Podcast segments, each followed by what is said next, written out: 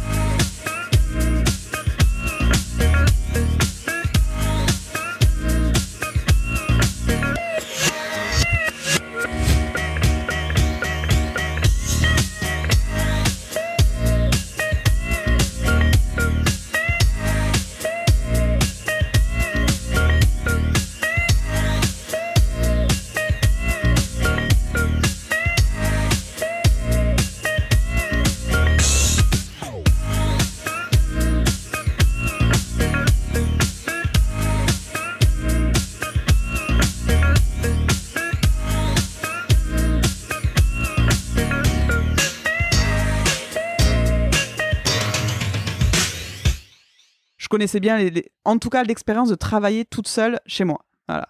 Ça, c'était. Euh, Ce qui est quand même un peu différent parce que là, tu travaillais toute seule chez toi, mais il y avait que toi qui travaillais toute seule chez toi et le reste de la boîte avait mm. était dans des bureaux en physique en fait. C'est complètement différent et c'est quelque chose qui est assez important aussi euh, que, que j'aime bien rappeler quand on me pose la question du, euh, du télétravail, c'est que pour moi, à mon sens, le télétravail ne vaut la peine que si toute l'entreprise est en télétravail.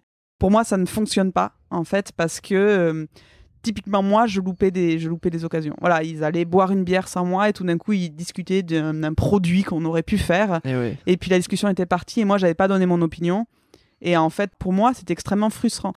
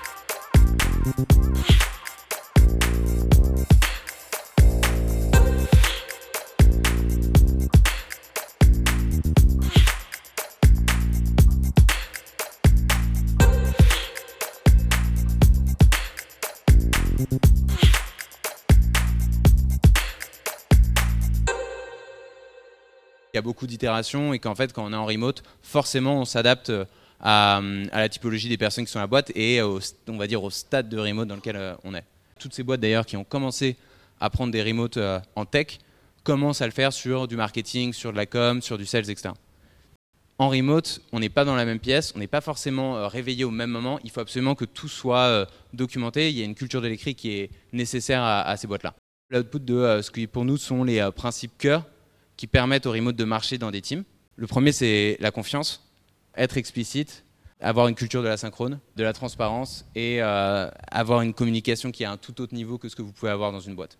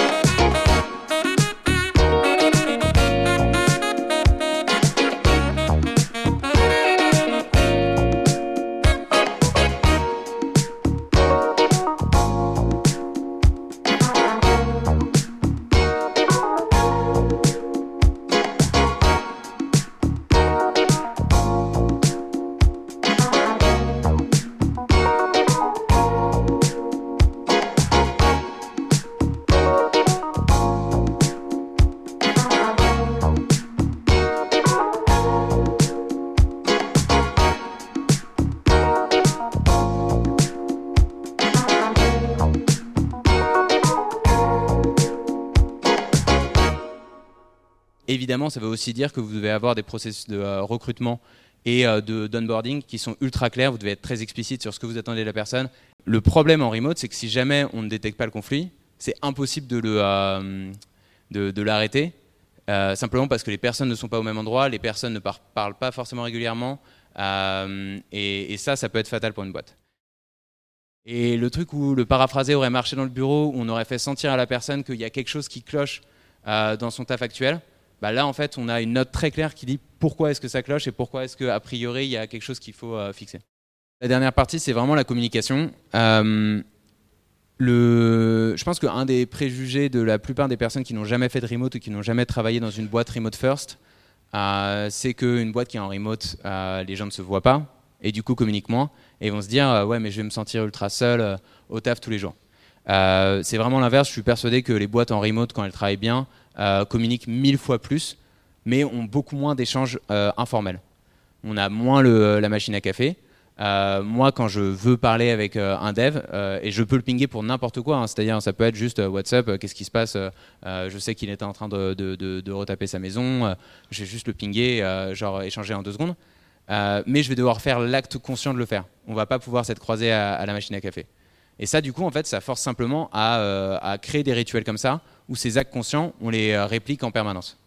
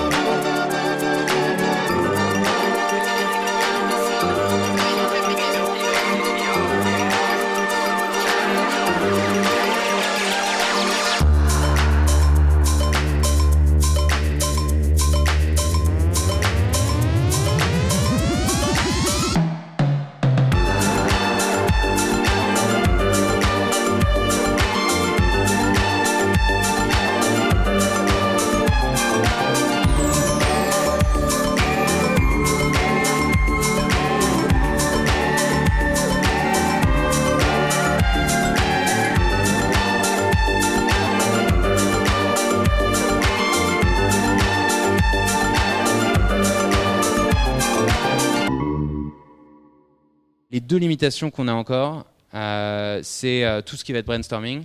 On peut avoir le meilleur setup du monde. Il y a une limitation où euh, c'est plus dur de, réussir à bien brainstormer, de se lever, d'aller sur le, whiteboard, etc. pour pallier à ça, nous, on a simplement en fait des, des, rencontres physiques très très régulières. C'est quelque chose qui est commun à la quasi-totalité des boîtes remote. Et le deuxième, c'est l'impact carbone. évidemment, on est assez loin, on prend beaucoup l'avion pour se retrouver. Euh, encore une fois, ça c'est quelque chose qui touche la plupart des boîtes. Donc pour l'instant, nous, on offset pour être carbone neutral. Euh, c'est pas une solution qui est idéale. au moins, ça permet de compenser aussi le trajet du commute. maintenant, c'est aussi une question de justement, ça revient un peu au début de sur quel niveau de remote est-ce qu'on est. Euh, ça nous pousse nous pas mal à se dire, bah, en fait, c'est clair qu'on va prioriser euh, des recrutements euh, sur nos time zones ou sur les pays qui sont relativement proches, donc l'Europe, simplement parce que ça nous permet de limiter un peu ce problème, en plus de certains problèmes de communication.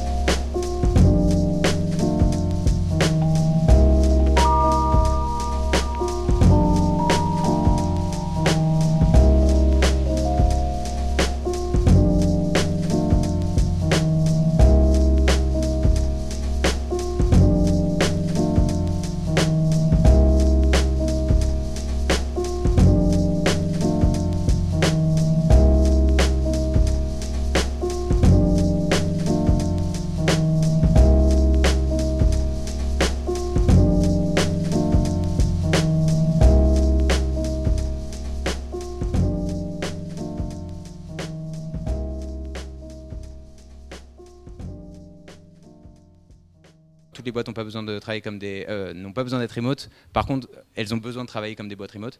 Euh, et la raison pour ça, c'est parce que le fait de travailler en remote nous fait travailler nos process en permanence. On itère, euh, mais constamment chez Slide. Et ça, c'est quelque chose qui juste vous fait travailler mieux. C'est dur parce que ça veut dire qu'on met en danger en permanence tout ce qu'on a construit, que les personnes peuvent avoir un sentiment d'instabilité, etc. heureusement, on a recruté les bonnes personnes, je pense. Mais, euh, mais ça, c'est clairement quelque chose qui, euh, nous, je considère qu'on a un, méthode de travail qui marche super bien aujourd'hui et c'est euh, complètement grâce à ça.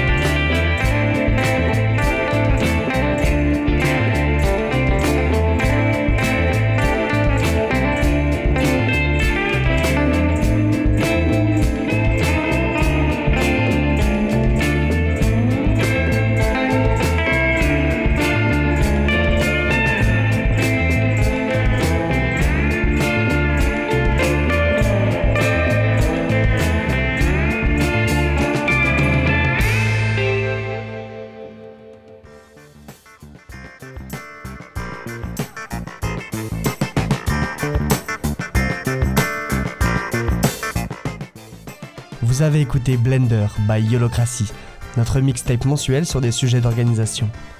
Vous avez aimé ce contenu et vous en voulez plus? Abonnez-vous, partagez et retrouvez nos autres contenus sur notre site yolocracy.org. Yolocracy, c'est la communauté de ceux qui travaillent autrement, de ceux qui changent les règles, de ceux qui préparent demain.